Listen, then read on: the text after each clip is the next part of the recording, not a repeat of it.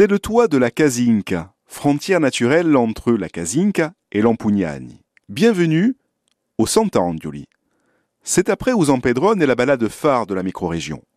Pour accéder au Sant'Angioli, au moins deux possibilités s'offrent à vous, soit par Loredo e Gazinca ou bien par le village d'Usilvareccio cirque grandiose de crêtes rocheuses qui surplombe de magnifiques paysages, avec sa végétation luxuriante, le massif du Sant'Anne lui est une véritable mosaïque de maquis parfumés et forêts denses, avec chênes, châtaigniers, que vous rencontrerez sur votre chemin.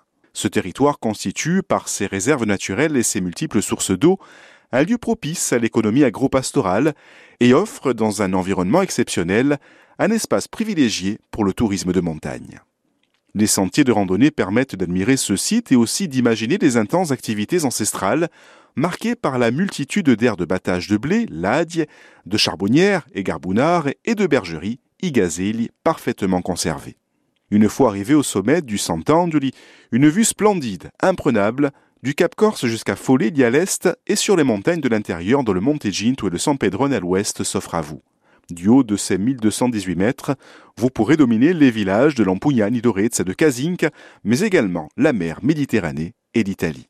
Une table d'orientation vous aidera à découvrir un peu mieux le panorama. Nous étions sur le Monte Zantan, du lien entre Casinca et Ampugnani. À très vite pour une nouvelle balade.